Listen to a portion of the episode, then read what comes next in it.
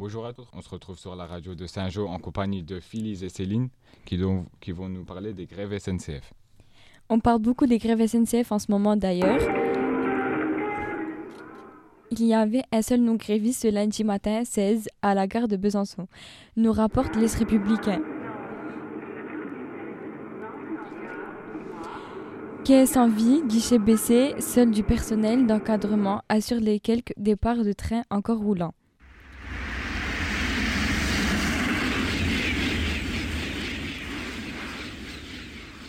Les représentants de l'intersyndicale ont mis en place le grand référendum.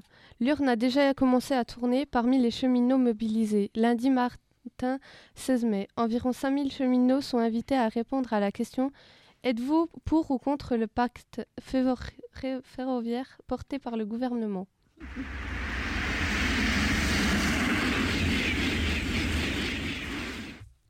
Michael Vanderno annonce que les cheminots ont fait leur propre contre-proposition pour une meilleure sécurité et des gains de productivité. La remise en cause de leur statut va faire économiser 100 millions sur 10 ans, de l'avis des économistes.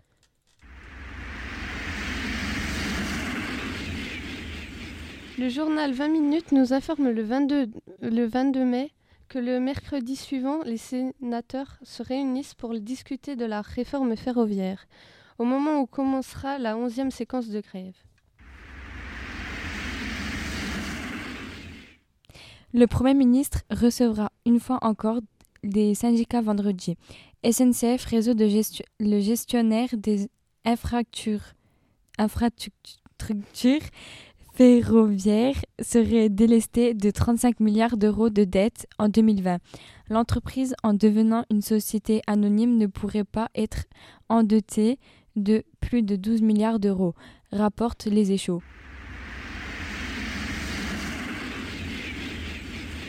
D'ici à 2022, le système ferroviaire pourrait retrouver l'équilibre en raison d'une diminution des dettes.